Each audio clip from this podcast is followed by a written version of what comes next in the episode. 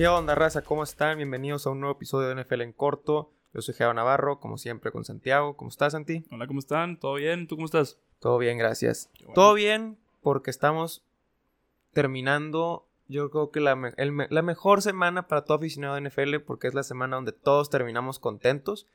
No, o sea, termina la temporada y unos, no, nos fue espantoso, unos vienen playoff, unos ya queremos correr al coach, pero después del draft todo el mundo suele salir así como que, no, pues ya Después que se venga la temporada. Todos vamos al Super Bowl. Sí, o sea, ya todos nos vemos en el Super Bowl, todos decimos mejoró un chorro mi equipo, me encantaron los Sí. picks. Si no lo ves así, es que tu equipo sí la mega regó, esperemos que no sea Y vaya caso. que hay equipos que lo hicieron. Ahorita lo vamos a ver. Este, entonces, pues como se esperan, el episodio de hoy vamos a centrarnos no muy a detalle, no muy específicamente, tenemos mucho tiempo para eso, pero vamos a darles el general, nuestras opiniones de los mejor, el mejor equipo, qué fue el mejor pick, cuál fue el peor pick. O sea, vamos a darles así un- una vista más general de nuestras opiniones del draft. Un poquito más eh, enfocado en el primer round. Así, para irnos a específicamente en el primer round. Más adelante. en- Sí, tendremos muchas semanas eh, de ese periodo negro, sin de vacío, sin NFL para debatir y de los grades, las calificaciones de los equipos, etc. Ahorita es más general. Eh, vamos al final a hablar sobre la, la bomba de, que dio Aaron Rodgers el mero día del draft de ya me quiero ir, eh, ya no me contemplen. Sí, se- fue repentino el mero día. No fue coincidencia. No, no, era, ya se- era de esperarse. Pero, a ver, que lo haya hecho en el mero día donde todo va a cambiar para la franquicia. No fue coincidencia. Pues no, o sea, No fue accidente. O sea, no Sí. se filtró esa información por accidente el día del draft. exacto. Eh, antes de empezar, como siempre, está el Instagram at NFL-en corto, ahí en la descripción. Y muchas gracias a todos los que participaron en nuestro desafío, nuestra competencia de Predict the Pick que abrimos en nfl.com. Tuvimos, Bastante. Muy buenos participantes, dos en particular. tuvimos primero que nada muy buen número. O sea, Ujú. bastantes competidores, muchas gracias. Y tuvimos un, un duelo de dos que quedaron. Uno que quedó en el top 500 y otro que también quedó en el top 1000 del mundo. Eh, el, ganador fue Fer Llovera, un invitado recurrente aquí al podcast que estuvo la semana pasada con nosotros. Segundo lugar, Jorge Rodríguez, también el, único fan de los Jets que conozco y que Sí. tiene mi respeto porque le aguanta irle a los Jets. Eh, tuvieron muy buena participación los dos. Fer, tú ganaste muchas felicidades. Muy atinados los dos. Eh, y pues vamos a seguir abriendo estas competencias ya que llegue la temporada. A haber, vamos a abrir un Survivor, un, un Pick'em, así diferentes cosas para que sigan interactuando y compitiendo con nuestra comunidad. Y mira, antes de empezar, Dime. quiero, sí quiero presumir esa palabra. Que el episodio pasado que vino Llovera hicimos el mock draft entre los tres. Nos fue bastante bien. ¿Cuántos, ¿A cuántos atinamos? Le teníamos a 8, 9. Yo, 9 es- depende de su punto de vista. Por, estás hablando por Morig. Sí. O sea, le tenemos a Trevor Lawrence, Zach Wilson, Kyle Pitts, Jamar Chase y Patrick Surtain. A esos cinco el top ten latinamos. Tú estuviste muy bien con Patrick Surtain a Broncos, yo no lo veía venir. You called it. Creo que esa fue de... Creo que fue de Llovera. No, ese fuiste tú. ¿Y yo? Fuiste tú, yo dije que JC Horns iba a darlas después. Mira, me sorprendo a mí mismo a veces. Este, bueno, iban cinco. Luego, Davante Smith y Christian Deriso a Filadelfia y Minnesota. Ey. Con todo y que hicieron trades, se llevaron esos jugadores Sí, que, que pues sí. dijimos. Latinamos a Mac Jones, a Patriotas. El tú 15 también. yo te dije, te dije cómo iba a ser, cómo iba a caer. Estoy contento con ese pick. Eh, latinamos a Najee Harris. En los Steelers. Latinamos a Caleb Farley. Mira, ya llegué a 10, no me he dado cuenta que eran tantos. Sí. Ya llegué a 10. Y Trevor Murray, que yo dije que llegaba. Bueno, que Llovera dijo que llegaba a Raiders. Sí lo agarraron, pero en la segunda ronda. Entonces, latinamos a, sólido a 10. 10 y medio. 10 y medio, 11 si nos quieren dar ahí el, el gane ese también. Muy bien. Entonces nos fue bastante bien. Sí, hicimos buen análisis, me gustó. Entonces ahora Este, sí, para empezar el episodio, Santiago, ¿qué equipo tuvo el mejor draft? O sea, sí, ahorita claro que no puedes decirlo bien fundamentado, los tenemos que ver en el campo, Claro. pero sí, de aquí en papel, ¿qué equipo te gustó más? En papel, para mí fueron los Chargers. Chargers tuvieron muy buen draft. Tienen. No tuvieron eh, muy flashy picks. O sea, no fue algo que hayas dicho, bueno, es un jugador que vas a decir lo voy a ver todos los- todas las semanas en los highlights. Sí. Pero el pick que más, me- que más me gustó de los Chargers tiene que ser Rashawn Slater. Sean Les Slater es cayó del increíble cielo. que les cayó. o sea, O sea, necesitan ayuda en línea ofensiva. Tienen Sí. a Corey Linsley y Brian Bulaga, que es un- son buenas columnas. Pero que les haya caído Rashawn Slater fortifica esa línea por 10. Porque es un, es un liniero que jugó 43 o 44% de sus snaps en left tackle y el resto en right tackle. Sí. O sea, te cubre los dos lados si es que uno se cae. O sea, si Bulaga se va, ahí puede estar Rashawn Slater. Y con un coreback como... Este, ¿Cómo se llama? Herbert. ¿Cómo? Herbert. Como Herbert, perdónenme. eh, necesitas protegerlo. Ya tienes Sí. las armas. E incluso agregaron a Josh Palmer. El receptor de Tennessee. Allen, Josh Muy Palmer bueno. es un receptor vertical. O sea, no es chaparro, pero es rápido, brinca por el balón. Y para emparejarlo con Williams y con Keenan Allen, que son buenos corredores de rutas, es suficiente para que Josh Herbert, Justin Herbert esté contento con sus armas. Sí, se complementan entre los tres muy bien. Ya tienes a Austin Eckler para rutas cortas. Draftearon a Trey McKitty, el end de Georgia. Exacto. En la tercera otra- ronda es- otra- sólido, es sólido. Para reemplazar a Hunter Henry. Tuvieron un muy buen draft. Y eso Y- es en ofensiva. Falta Asante Samuel Jr., que para mí, aparte de Rashawn Slater, Asante Samuel encaja perfecto en la defensiva de los Chargers. Ya tienes corner, ya tienes a Joey Bosa, Derwin James. Derwin James. Asante Samuel es, Junior. sí, es un, es un Junior. chaparro. Su papá ya, Junior. ya se retiró. Bueno, el papá, tío, esto es una superestrella, pero es un corner de zona en una defensiva que lo va a complementar bien. Una, defen- Entonces, una defensiva donde el nuevo coach es defensivo. Entonces le va a poner mucha atención a ese lado y dejar que lo- la ofensiva con Herbert se va, se va a hacer sola. Entonces, exacto. Tú, tú lo dijiste, trajeron a Corey Linsley, está Brian Bulaga, también trajeron a Matt Filer, el, ta- el tackle derecho. Slater puede jugar, menos a excepción de centro, puede jugar en lo- las otras cuatro posiciones de la línea ofensiva perfectamente bien. Puede ser un, un guard de Pro Bowl. Puede ser, un- o sea, es que es increíble.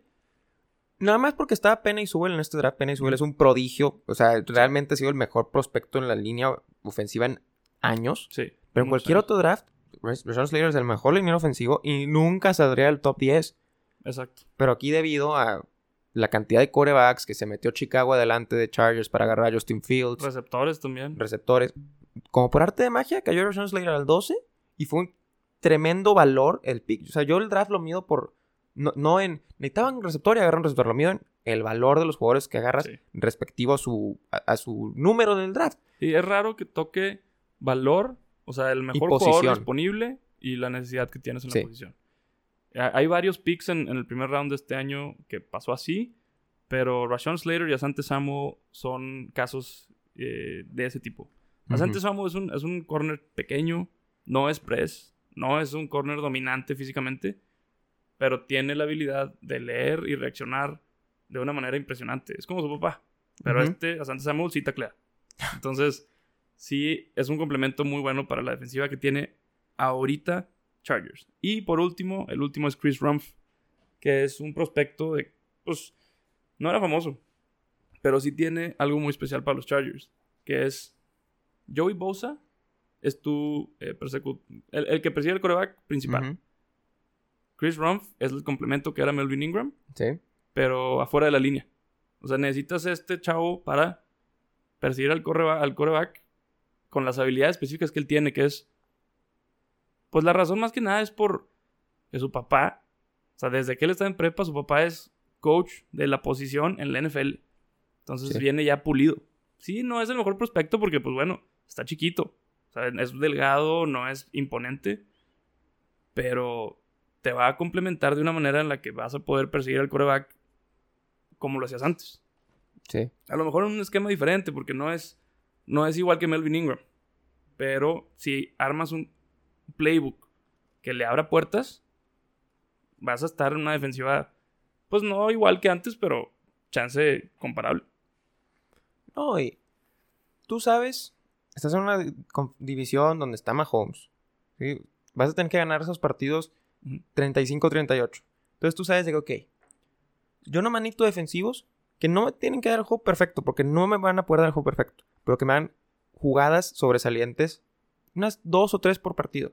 Porque en esos partidos de tantos puntos, tantos down, son jugadas las que van a determinar quién va a ganar. No, no un te voy a dejar en cero el primer, el primer cuarto, te voy a hacer un three and out tres veces. No, no, no. Es. Una intercepción es una, es una captura lo que cambia el partido ahí. No necesitas una defensiva como la de los Broncos contra Cam Newton. Ajá. O sea, no, no es así.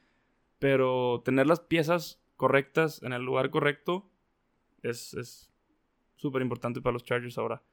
Y más con un quarterback Que ya no es rookie, pero sigue siendo muy joven. Y- no, sí, me gusta mucho el draft de Chargers. Sí. En razón. ¿Te doy el Eh, mío? Por tu lado, Me duele. Fan de Patriota me duele decirlo. El mejor draft lo tuvieron los Jets. Los Jets tuvieron. Sólido. Tenían. Era muy difícil que no tuvieran un buen draft. Considerando la cantidad de picks que tenían y el que es el segundo pick del draft. Pero Zach Wilson, perfecto, ya tienes un coreback. Lo quiero ver en la NFL. Sí. Tiene el talento, Tenemos que verlo. Sí. pero la promesa está ahí. Es muy buen pick. Pero es todo lo que hicieron después de eso. Elijah Vera Tucker, liniero de USC. Ya habíamos hablado de él. Muy bueno. Te puede jugar de guard, te puede jugar de tackle. Es cierto. Dieron mucho en el trade por él. Mucho, Dieron mucho. el pick 23, di- el pick 66 y el pick 86 por el pick 14. Entonces tú dices, pues sí es un, un pago bastante considerable, pero considera la cantidad de picks que tiene Jets. O Exacto. sea, con Te la cantidad de picks que tienes, no vas a traer 10 novatos sabiendo que vas a terminar cortando a 4. ¿sí? Entonces, pues voy a darte dos picks para subir y tener a alguien que es seguro, que sé que me va a ayudar en el equipo. Y a ver, ponte a pensar. El año pasado draftearon a Mekai Beckton. Muy buen tackle izquierdo. Solidísimo. Ahora traes a, a Vera Tucker. ¿Qué puedo hacer? Beckton se puede ir al lado derecho. A Vera Tucker puede jugar de guard. Y ya estás armándole lo que no tenía Sam Darnold, que es una línea ofensiva. Ya, o sea, Que la va a necesitar Wilson. Porque Wilson no tiene la experiencia que tiene Trevor Lawrence, vamos a decir. ujú. Pero si le das espacio en el pocket. sí, él se puede mover. aparte.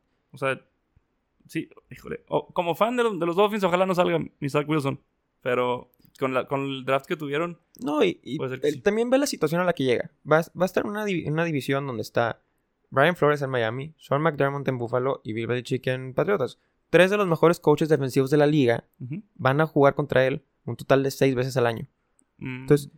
Ya desde ahí él está en desventaja. O sea, desde ahí tienes que protegerlo. El chiste de esta temporada para Zach Wilson va a ser aprender y sobrevivir la temporada. sí, no tirar muchos picks. Entonces, Pues, darle una línea ofensiva sólida es el primer paso. Pero luego vamos más allá de lo demás que hicieron en el draft los Jets. Porque después de eso, que ya tenemos una línea ofensiva, vamos a darte armas. Buenísimo el pick de Elijah Moore. En el, en el segundo pick de la tercera ronda, Elijah Moore yo lo veía como un talento de primera ronda. Sí. Pro Football Focus lo tenía como el rankeado el tercer mejor receptor de la temporada pasada. El talento número 24 del draft. Y les cayó. No puedo creer. Luego voy a decir qué equipo no puedo creer que no lo agarró. Entonces, ya tienes Denzel Mims, que se vio muy bien el año pasado. Jamison Crowder. Trajiste a Corey Davis. Entonces, ya, les, le estás armando un buen equipo de receptores. Para en el siguiente pick agarrar a Michael Carter, el corredor de Carolina del Norte. Michael Carter, yo lo tenía rankeado como el cuarto mejor corredor del draft. Y eso que muchos equipos a lo mejor lo tenían menospreciado porque jugaba al lado de Javonte Williams. Javonte Williams, también buenísimo corredor que se fue en la segunda ronda del mismo equipo. Pero Michael Carter es, es- Me recuerda mucho a mí, a Mason Drew. Chaparrito, fuerte, con buena velocidad. O sea, si todo depende aquí, si las armas que le compraron y le draftearon salen buenas. O sea, No, no. Wilson, Wilson es un coreback. Vamos a decir que tiene el perfil de Rodgers y Mahomes, que es jugadas grandes, corre, corre Sí, sí, mucho y bueno.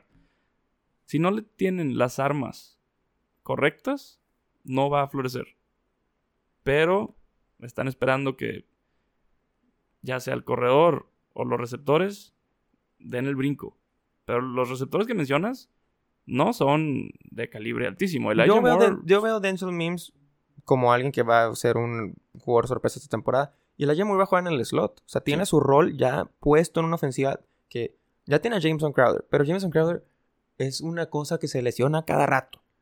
sí, aparte ya tiene mucho tiempo ahí, nunca ha hecho así grandes Sí, no, cosas. se me hace un buen, muy buen complemento. Le pones también, te digo, un corredor. eh, para, ya tienen a Tevin Coleman también. Entonces puedes ahí ya jugar con opciones alrededor de Zach Wilson. Y también otro jugador que me gusta mucho a mí es en la sexta ronda se llevaron uno de mis jugadores favoritos de esos que se iban a ir sexta, séptima ronda en Ha- Hamza Nasirildin. Es un safety de Florida State. En mi vida he Sabes que a mí me gusta mucho sobre corners y safeties, ya sabes que es lo que más me gusta investigar. Se me hace un muy buen valor en esa, en esa ronda. Y ya los Jets realmente tienen tantos huecos que pueden draftear jugadores sabiendo que van a estar en el equipo y van a jugar y tienen tiempo para desarrollarlos. No vas a competir luego, luego. Es sólido el draft de los Jets.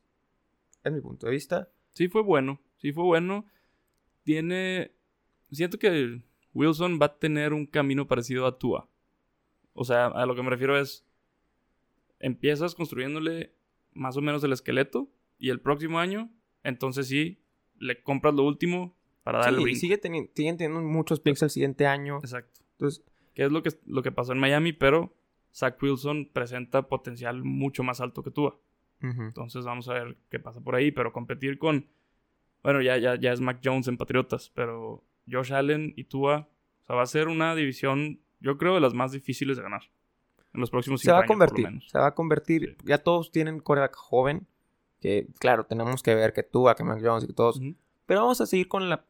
Con la, Vamos a pretender que sí van a funcionar. Sí. Entonces tienes cuatro corebacks jóvenes.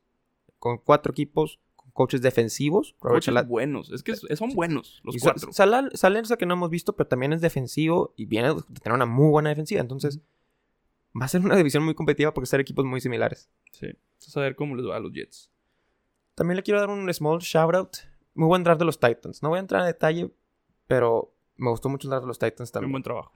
Es- lo- ahí tuve que ver- ahí medio decidir entre esos dos equipos. Muy bien. Ahora pasamos a nuestros picks favoritos. Individualmente, uno pick que nos encantó así. Va. Comienza tú. Te toca.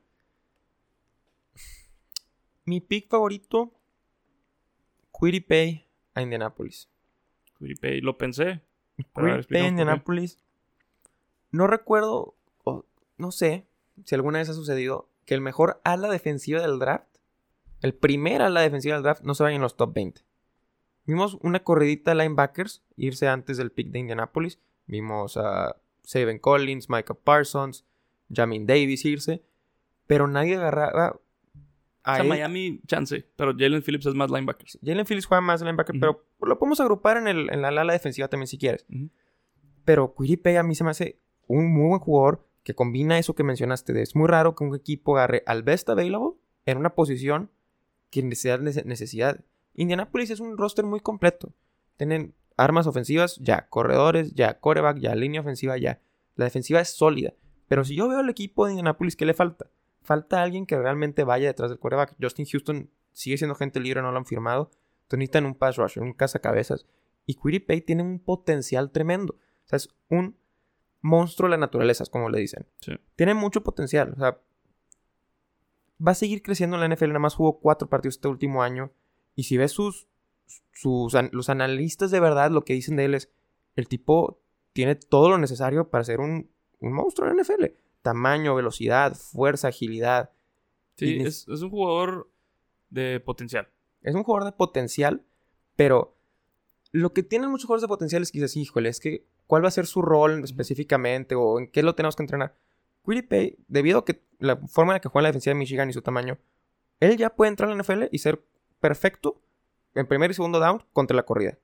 Nada más por el tamaño y nada más por su habilidad física de poder aguantar la posesión de los tackles, sí lo puedes poner luego, luego contra la corrida. Donde le falta aprender es el, el pass rush, ¿sí? El, Sí. el poder Técnica, pues. Sí, sí, sí. Eso dale tiempo. Normalmente hay muy pocos novatos que no son top 5 pick que llegan al NFL directamente a ser dominante en ese aspecto del juego. Es raro. Es raro, o sea.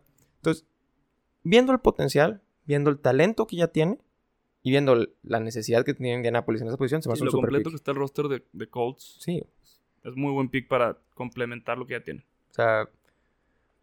Pro Football Focus lo tenía como el jugador número 24 del, de un juego número que- 23 del draft y lo agarraron en el pick 21. Se me hace muy bueno. Sí, Valor. Valor por la posición. Por mi lado, ya lo mencioné. Y a lo mejor me tiran por ser fan de los Dolphins. Pero mi mejor pick es Jalen Phillips a Miami. En el 18. Es lo mismo que tú comentas. Pero es un especialista técnico en persecución del coreback. Sí, ese sí es su fuerte, es lo que él hace. Sí, Tiene un negativo que son las lesiones. Es que específicamente porque no son lesiones, son Son concussions. concussions, pero ahí te va, más- vamos a dar contexto, un contexto un poquito más allá. Tuvo dos concussions en UCLA. Hizo transfer a Miami. Y todos dicen que se retiró por las concussions. Pero no es cierto. UCLA tiene la política de que después de dos concussions en el campo, dejas de jugar para UCLA. Ya no puedes jugar fútbol para UCLA. Entonces, lo que hizo Jalen Phillips fue considerar moverse a Miami lo hizo y tuvo una de las mejores temporadas de un defensive end en Miami. Entonces, sí es preocupante las concussions, pero como él lo comenta en entrevistas, no es algo que le preocupe. O sea, él sabe que va a jugar y va a jugar por mucho tiempo. Entonces, eh, dejando eso por un lado, ¿por qué me gusta tanto el pick? Miami tiene una defensiva a partir de que Jalen Phillips juegue bien, completa.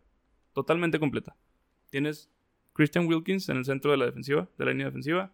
Tienes Ogba, Jalen Phillips en los costados. Los corners, Byron Jones y Howard. Safeties, tienes a Brandon Jones, que es un, era un safety que era novato el año pasado. Jugó muy bien. Y tienes a McCain del otro lado. Acaban de agregar, bueno, a Javan Holland, pero eso es aparte. ¿Qué pasó con el first round pick del año pasado? Y Higbo y Buenebo. Ah, Noah Igbinagbini. Ajá. Es corner. ¿Y es eso? único corner. O sea, está atrás de Xavier Howard. Vamos a esperar por él. Pero lo que agrega Jalen Phillips es un verdadero pass rusher. Entonces, Pero es más él, él es más situación, situacional, ¿no? no, no, de hecho no. Lo, lo han comparado con los hermanos Watt. Que pueden parar la corrida por técnica. No es súper fuerte. Pero es justo lo que tú comentas. Valor por la posición y la necesidad. Y también un complemento perfecto para lo que Brian Flores quiere hacer. No es un defensive end enorme, pero sí se ajusta a los blitzes que manda Brian Flores en esa defensiva. Entonces, para Miami como equipo, si me preguntas, a lo mejor hay un pick individual que puede ser mejor, pero para Miami como defensiva completa, Jalen Phillips termina de armar la defensiva entera. Entonces, yo como fan salgo muy contento y como analista, espero que un equipo que está en el draft termine de completar un equipo que probablemente va a llegar a playoffs con un solo pick. Mi única queja de Jalen Phillips es realmente nada de talento, sino su, el hecho que nada más jugó 14 partidos en los últimos 3 años. Desde el 2018 nada más ha jugado 14 partidos. Claro, la última temporada que jugó 10 partidos tuvo 9 capturas, eh, jugó bastante bien, pero yo, se me hace un, un set muy limitado de lo que le hemos visto. Quiero verlo un poco más. A mí se me, se me hace un poco arriesgado agarrar a alguien que ha jugado tan poco tiempo eh, en la primera ronda. Claro, igual vamos a lo que dije de Quirpay, es potencial. Pero el, su historial de conmociones, sean dos, sean tres, sean una, está ahí. Sí, sí está ahí. Y hemos visto ya mucho Chris Borland, Luke Kuechly, jugadores que dicen, ¿saben qué? Las conmociones ya las tengo aquí, me empaco mis cosas y ya me voy. Ahora, ¿cuántos son dos concussions contra lo que todos los demás? O sea, sí, fue, muy notorio porque se retiró, en teoría. Pero no es algo fuera de la norma. O sea, una, si me preguntas, ¿cuántos jugadores en college le ha- han tenido una concussion? Prácticamente todos. Entonces, y las concussions pues son cosas de todos los días. Es el pan de cada día para un jugador de fútbol americano. Entonces, lo que él menciona es, ¿sabes qué? Lo que pasó en UCLA eh, fue un caso especial porque la universidad no me permitió jugar y yo me moví. Y sí, es un jugador que no jugó mucho, pero salió, por lo menos desde prepa, salió como el reclutan número uno de todo el país. Sí, o sea, siempre ha sido un, un estrella, un 5 estrella. Un 5 Sí. estrella a la hora de, de prepa, de, co- de college. Pero te digo, me asusta ese, ese set tan limitado. Porque ahora sí es uno de esos jugadores donde estás drafteando más en lo que puede ser. Lo que va a ser Sí. es otra cosa. Exacto. Y, y bueno, la decisión de que sea mi top pick es más que nada por cómo complementa todo el equipo. Sí, eso O sea, también. es justo lo que necesitábamos. Entonces, por ahí, bueno, brincamos a lo siguiente. Voy a dar nada más, así como le hice con los Titans, honorable mention. Patrick Surtain a los Broncos me hizo un muy buen pick. Eh, la defensiva está muy completa. Firmaste Ronald Darby y Kyle Fuller en la, la agencia libre. Ya está Justin Simmons. Patrick Surtain es esos jugadores que ya agarras, titular, luego, Y- luego. ajá, y juega bien. Y, pero bueno, si le preguntas a los fans de los Broncos, a lo mejor te Probablemente querían quarterback, yo sé. Pero en base a valor, talento y el hueco que había en la defensa, Patrick Surtain se me hizo un super pick Sí. para los Broncos. Sí, ojalá consigan un coreback que valga la pena. Pues digo, tienen- va- vamos a darle a ver qué trae Teddy también. Bueno, O sea, eh, una discusión para otro día. sí. Muy bien. Ahora, peor, peores picks. Te voy a dar mi peor pick de la primera ronda. Otro año vino, otro año se fue. Y Aaron Rodgers en 16 años en Green Bay. No han drafteado un receptor en la primera ronda del draft. Les dijo el mero día del draft, ya no quiero estar aquí, no estoy contento, no me hacen caso, ya me quiero ir. Y otro año más donde te rehusas a agarrar un receptor, para Aparte, un, corner. proyectado en los rounds más bajos. Pro Football Focus tiene a Eric Stokes, lo tenía proyectado en la cuarta ronda. Estoy Sí. de acuerdo, fue bueno en colegial, es un buen. O sea, Eric Stokes es un buen corner, es decente, pero siento que esto es una sobrereacción a lo que pasó en playoff. Kevin King, ya sabemos lo que pasó en el juego contra Tampa Bay, la jugada que hizo horrible, que Scotty Miller metió un touchdown de 50 yardas, quedando 3 segundos en la primera mitad. Siento que están sobrereaccionando a eso. Kevin King no es malo. Kevin King tuvo una mala jugada. Tuvo una mala jugada, pero no es malo. En la temporada regular jugó bien. El problema de la defensa de Green Bay durante toda la temporada no fueron los corners, fueron la defensiva contra la corrida. Al final de la temporada, ok, ahí te creo. En playoff batallaron un poquito contra Tom Brady. ¿Quién no? Sí, sí, es... Deja tú el historial. Ya tienes al MVP de la liga pidiéndote, rogándote que le des armas. Y no se las das. ¿Qué esperas? O sea, el equipo no va a mejorar si se va Rodgers. No hay por dónde buscarle para que Packers les vaya mejor haciendo lo que están haciendo en los drafts. Digo, O sea- tener, te- ok, tenemos a Jordan Love detrás. Ok, No. Green Bay, lo tienes. Pero no es Aaron Rodgers. Y aunque lo llegues a tener, vas a ir, aunque lo quites a Rodgers y pongas a Jordan Love, el problema sigue estando ahí. Tu segundo receptor es Marcus Valdez Scantling, o Allen Lazard, o Equanimous St. Brown. Nah. Necesitas a otra persona ahí. Y lo peor de todo es que estaba Elijah Moore allí. O sea, Receptores, este, esta clase de receptores era especial. tenía muchísimos. O sea, tenían pas con todo de que tenían un pick de los últimos de la primera ronda, ya se habían agarrado bastantes. Rashad Bateman había sido agarrado justo antes por, por los Ravens. Ravens. Pero está, yo vi a Elijah Moore y dije, es perfecto para el slot. Ya tienes a Davonte Adams, puedes poner a Allen Lazard afuera. Ya tienes a alguien ahí en el slot, alguien para otro... Le da otra dimensión. Sí, o estaba Rondell Moore también. Rondell Moore se fue más en la segunda ronda, pero es un jugador dinámico, un jugador diferente, alguien que de verdad pudiera ayudar a la defensiva de, a la ofensiva de Green Bay. Yo creo que a lo mejor Green Bay ya no considera a Rodgers desde el año pasado en el equipo. Yo creo que desde, agarraron desde que agarraron a Jordan Love, Tenía sus días contados. sí, ya, ya habían decidido que no se va a quedar. Porque no lo, no lo puedo explicar de otra forma. No sé cómo más mantienes al mejor coreback de la liga. Lo podemos discutir, pero el mejor coreback del, del año pasado, por lo menos, lo mantienes descontento. O sea, no, no se me hace lógico. No sé por qué siguen tratando de que se vaya. Parece O sea, que están, están haciendo, haciendo sí, adrede. están haciendo todo para que no se quede.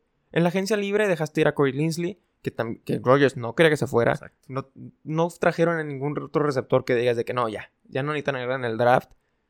Agarraron a Mary Rogers de Clemson con la tercera ronda de receptor. Ok, pero no es lo que necesitas. Necesitas a alguien de impacto que pueda entrar y contribuir desde la primera semana. O sea, ¿por, ¿por qué se fue Tom Brady de Patriotas? Lo mismo. Nakil Harry, Boss en la primera ronda. ¿Quién me estás contratando? Dejaste ir a este y aquel. Si tu mejor receptor es Edelman, a la edad que tenía, Sí, o sea, Brady dijo: "Sí, ¿Por qué estar aquí si puedo estar en Tampa Bay con Mike Evans y Chris Godwin? Es lo que va a terminar diciendo Aaron Rodgers. Ya está diciendo: el equipo con el que más está vinculado es Denver. Viene al caso: Melvin Gordon, Pa- eh, Cortland Sutton, Jerry Judy, Noah Fant. Eh, Eso me hace una mucho mejor situación. completo. Si te, ahí sí tienes armas. Por eso, se- por eso menciona ese equipo. También hasta los Raiders mencionó. Que tú dices, pues, los Raiders, bueno, Darren Waller, Jerry Judy, digo, es este Henry Rocks. Henry Ruggs. Entonces, si Aaron Rodgers ya le está haciendo ojitos a otros equipos, que analiza si es porque ellos sí tienen armas y si va a decir, no, pues ahí sí es divertido jugar. Sí, es- ya lleva muchos años en esa situación y pues ya, ya le toca irse. Ojalá ya se vaya porque si no se va a retirar. ¿Y quién quiere ver a Rodgers retirarse? Yo lo Mm. quiero ver en Jeopardy. Nah, ni nada. Nah, nah. Y el último clavo en el ataúd de por qué es un muy mal pick. es, si vas a agarrar defensiva, oye, necesitabas ayuda contra la corrida. Sí, o sea. Es que aparte de que necesitabas otro tipo de jugador, agarraste un corner. Sí, La o sea, chance de necesidad, pero o sea, si ibas a agarrar defensiva, necesitabas línea defensiva o linebacker. Y ahí estaba Chris Barmore, que agarró Patriotas en la segunda ronda. Ese era un. Si bueno, ibas a agarrar defensiva, Él es mucho más ayuda para Green Bay, para los que sufrieron. Yo todavía, yo creo que los fans de Green Bay todavía tienen pesadillas con Raheem Mo- Mostert de la final de conferencia de hace dos años que corrió para 200 yardas y 4 touchdowns. Sí, hay, hay mucho que hay mucho que analizar ahí. Eh, pero Sí, bueno, Green Bay todavía hay que hablar sí, por muchísimo. tres meses, yo creo. Y lo que va a pasar con ellos también es interesante. Eh, de mi lado, para mí el peor pick es Travis Etienne a los Jaguares. Sí. Eh, es un excelente jugador. Jaguares, yo creo que fue porque tienen a Trevor Lawrence ahora. Y dijeron, pues jugó con él. Se lo vamos a dar, pero híjole, se me hizo, se me hizo una movida de los Jaguares. se me hizo la movida perfecta para que los Jaguares se queden donde están, aunque tengan a Trevor Lawrence por los próximos cinco años. O sea, a lo mejor se hacen un equipo más promedio, pero tienes una primera ronda con jugadores excepcionales todavía en el, en el Ujú. draft board. Agarras a Travis Etienne cuando ya tienes a Robinson, James Robinson tuvo un temporadón. que ok, dices, bueno, son muy diferentes. Travis Etienne lo vas a usar en, en- third down, down. para cachar pases. Vas a agarrar un third down player En la primera ronda. en la primera ronda.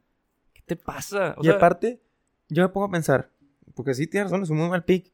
Steelers venía a agarrar a Najee Harris, que de por sí se me hizo mal pick. sí, ajá, Pero no, no, no no vamos a hablar de eso porque este pick lo opaca. sí, Porque sí. si eres si eres Jaguars, tú dices, ¿alguien más va a agarrar a Travis Etienne en la primera ronda? Yo nomás veo, a lo mejor, a lo mejor, Buffalo lo agarraba al final de la primera Sí. ronda. Y digo a lo mejor como porque... lujito. Sí, porque ni, siquiera agarraron corredor en el draft con Buffalo, que todo el mundo pensaba que necesitaban. Bueno, no lo hicieron. Entonces, a lo mejor como Jaguars decías, tal vez ellos. Pero tenías un pick, luego, luego, el primer pick de la segunda ronda. Entonces, si no lo agarraba Buffalo, lo puedes agarrar ahí. O puedes incluso decir, ¿sabes qué? Ahí va a estar de que Travis Etienne, voy a traer este pick más y voy a agarrar más picks. Sí, O, ¿sabes qué? Agarro quién jugó, necesito un corredor. Agarro a Javonte Williams después. Agarro más Michael, agarro a Michael Carter después. sí, Pero, Travis Etienne, lamentablemente, no. O sea, como jugador, sí cumple. Pero en ese equipo, ojalá eh, su carrera no se vaya. no, se va a jugar bien. Sí va a jugar bien, pero no lo vas a usar tanto. ¿Cómo lo vas a usar Sí, si no, tienes no a estoy de acuerdo, porque tienes a James Robinson. Pero está, está en una buena situación, o sea, que está con su Sí. coreback, está en un equipo que van a ir perdiendo todo el tiempo, entonces van a lanzar todo el tiempo. Me recuerda el pick de, de DeAndre Swift a Detroit el año pasado, porque son jugadores muy similares, Etienne y Ujú. DeAndre Swift son Sí. corredores muy similares. Claro que Detroit lo agarró, no lo agarró en la primera ronda, no tenía mucha competencia, o sea, era Adrian Peterson fue el otro corredor, ¿verdad? Entonces, y DeAndre Swift al final de la temporada empezó a jugar mucho y mejor cuando siempre van perdiendo Detroit. Él es el que va a jugar. Pero aquí, mi problema con el pick es Jaguars. Tienes huecos por todos lados. O sea, Ya, todo jugador que agarres va a ser titular en tu equipo, excepto un corredor. Es- Y, y más uno que es especialista en third down. Sí, O aparte, sea, estaba todavía Greg Newsom disponible. Muy buen corner. ah, había, había talento elite. O sea, no elite, pero first rounders. sí, Y, y de por sí agarrar un corredor en primera ronda no es debatible. Sí. O sea, O sea, bueno, los Steelers agarraron a. Najee Harris diría, sí necesitabas corredor, pero no tienes quien bloquee para el corredor, entonces como que no viene el caso. Sí, Steelers tampoco me gustó, pero Travis Etienne se me hizo garrafal el error. O sea, y no, no sé si lo consideran... ¿Cómo, no- cómo lo considerará Jaguares? No lo sé. A lo mejor lo único que pensaron fue darle al, al amigo de Sí. Trevor Lawrence y ya. Pero... Sí, no sé, con ese tipo de picks no llegas a playoffs. Mira, te voy a hacer una Ah. pregunta. ¿A quién agarras en el fantasy primero? ¿A James Robinson o a Travis Etienne? Los trato de evitar los dos. No, o sea, O sea, si, me si, tengo mi equipo de fantasy, es de esos equipos que ahora dices, híjole, ¿qué hago? Porque eh, yo que agarraría a Robinson, porque ya tiene la experiencia en el equipo, es un corredor de primera y segundo down, pero me daría miedo, porque Etienne va a estar ahí siempre, hay que tenerle miedo. ¿En qué round se fue Robinson? Robinson fue undrafted. Pues ahí está. ¿Para qué quieres uno en Para- primera O ronda? sea, vienes de tener un O corredor undrafted de más de mil yardas y dices, ah, ya, ya, ya entendí, ya vi que no necesito tener un super corredor para que, tener buena producción. Vamos a agarrar en primera ronda. Sí, no. Ni modo. Garrafal ahí en los jaguares. Eh, vamos a terminar de discutir. Hay un último tema que quiero ver. Justin Fields. Eh, Justin como- Fields, mira, podemos extender más esto lo- para el siguiente episodio porque es una conversación muy amplia. Yo hasta la fecha no entiendo todavía por qué cayó tanto en el draft. Tendría que meterme a investigar un poco más porque a simple vista no entiendo. Y yo sé que todos los analistas de Fox Sports, ESPN, NFL Network estaban enamorados de Fields. Yo creo que por otros temas extra, extra cancha, este, at Stephen A. Smith, que dijo que si no sea top 3 es porque es negro, pero bueno, este... Mm, Sí, no creo. Pero hay una razón, hay una razón por la que San Francisco no lo agarró, Jets no lo agarró, Carolina no lo agarró, Denver no lo agarró, y ya se dijo, eh, Albert Breeder Sports Illustrated dijo, Gigantes le habló a Patriotas, oye, ya tenemos trade con Chicago, ¿quieres mejorarlo? Y Patriotas dijo, I'm fine, no gracias. Entonces, por algo tantos equipos no lo quisieron draftear y el equipo que lo drafteó es los Chicago Bears. Chicago Bears es el único equipo de la NFL que no ha drafteado un Pro Bowl quarterback desde 1980. Sí, que te, que te agarre los, los Bears como quarterback no es buena señal. O sea, que te agarre los Bears, tú dices, bueno, Mitch Trubisky fue el primer quarterback que robó ese draft, pues bueno, pero aquí todos pasaron, dijeron, no, gracias Justin Fields, y Chicago fue el que, yo, yo lo quiero, yo lo quiero, yo lo quiero, bandera roja, ¿sabes? Sí. O sea, Es un enigma. Yo tampoco sabría decir por qué se bajó tanto. O sea, esperaban que Mac Jones se vaya en el 3, erróneamente. Pero Trey Lance sí se fue en el 3. Y yo veo a Justin Fields como una versión más pulida de Trey Lance. A lo mejor no tan atlético como Trey Lance. Trey Lance es un monstruo, pero es un quarterback con mucho historial. con mucha producción en colegial. ¿Qué tiene escondido que le dio miedo a incluso equipos que no es urgente un quarterback? Pero podrías tener un Sí, quarterback pues, nuevo Carolina y, y lo Den- y guardas. Denver, por ejemplo. Exactamente, ellos dos. Entonces, ¿qué tiene tan malo que te haga decir, no quiero el potencial de Justin Fields, prefiero un corner? Ujú. JC Horn y Patrick Surtain. O sea, el hecho de que tantos equipos no lo quisieron, siendo un quarterback probado, con mucha producción, ganador, significa que los scouts algo encontraron que nosotros a simple vista no, no vemos. Puede haber sido la epilepsia, pero el, No digo, creo, porque ya desde, o sea, ya desde antes de esa noticia ya, ya lo tenían muy rankeado Sí. abajo. Ya lo traían de bajada. O sea. Bill Belichick entró al draft ya sabiendo que no iba a agarrar a Justin Fields. Por algo. Ya, otra historia hubiera sido si Mac Jones no hubiera estado ahí, eh, si lo hubiera agarrado San Francisco y era el otro Lance, a lo mejor, no sé. Pero Sí, va, va- va a ser interesante ver qué sucede con él en Chicago. Creo que es buen fit. Pues podrías decir que sí, pero sea, Chicago no tiene muy buen historial. lo hace una buena, un, un- algo interesante. O sea, tienes a Allen Robinson, David Montgomery, Tariq Cohen, eh, Darrell Mooney. O sea, tienes una ofensiva muy interesante para Fields. Yo no creo que Andy Dalton aguante mucho tiempo siendo el titular ahí. Entonces, la, la respuesta la vamos a saber bastante rápido. ¿Por qué es que cayó? Si sí le va a armar o no. Pero creo que de los cinco quarterbacks drafteados, él cayó en la peor situación junto con Zach Wilson. Porque. Trey Lance en San Francisco puede jugar de inmediato con el equipo que tiene a su alrededor. Mac Jones cayó en una situación donde el equipo a su alrededor, yo creo que él también puede entrar y jugar desde el día uno. Sí, siendo los- el quarterback los- más listo. Encajan bien en sus equipos con sus coaches. Sí, Justin Fields. Las personalidades. Fue sorpresa. sí. Digo, Matt Nagy es un muy buen coordinador ofensivo. Es una... Llegó a playoff con Mitch Trubisky. Pues sí. Entonces, Es, es bueno. es puede funcionar lo de. Justin Fields, pero nunca es buena señal que el equipo que te queda es Chicago. Sí, pero bueno. Cerramos aquí. Yo creo que aquí lo dejamos. Muchas gracias por escucharnos. Esta la siguiente semana vamos a seguir hablando del draft. Esto nos va a dar mucho contenido, hay mucho de qué hablar, hay mucho Sí. que analizar, desglosar. Les vamos a abrir para que nos den sus opiniones o de qué temas, qué jugadores quieren que hablemos también. Pero más adelante, a lo mejor desde la siguiente semana, vamos a empezar a dar nuestras calificaciones. Nos vamos a ir por, por divisiones, etcétera.